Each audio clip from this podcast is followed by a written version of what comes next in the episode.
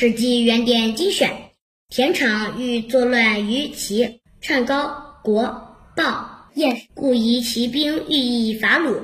孔子闻之，谓门弟子曰：“夫鲁坟墓所处，父母之国，国威如此。二三子何为莫出？”子路请出，孔子止之。子张、子时请行，孔子弗许。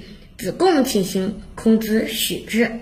故子贡一出，存鲁，乱齐，破吴，强晋而霸越。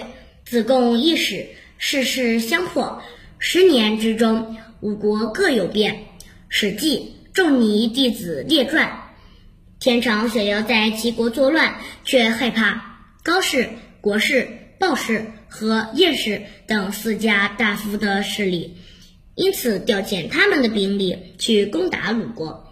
孔子听到这件事，对门下的弟子说：“鲁国是我们祖先坟墓的所在之处。”是我们的父母之国，国家面临这样的危险，你们几个何不挺身而出？子路请求出面，孔子制止了他。子张、子时请求成行，孔子也不准许。子贡请求前往，孔子准许了。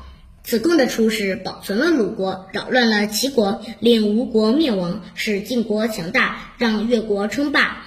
子贡的出使让各国势力此消彼长，十年间。五个国家各自都起了变化。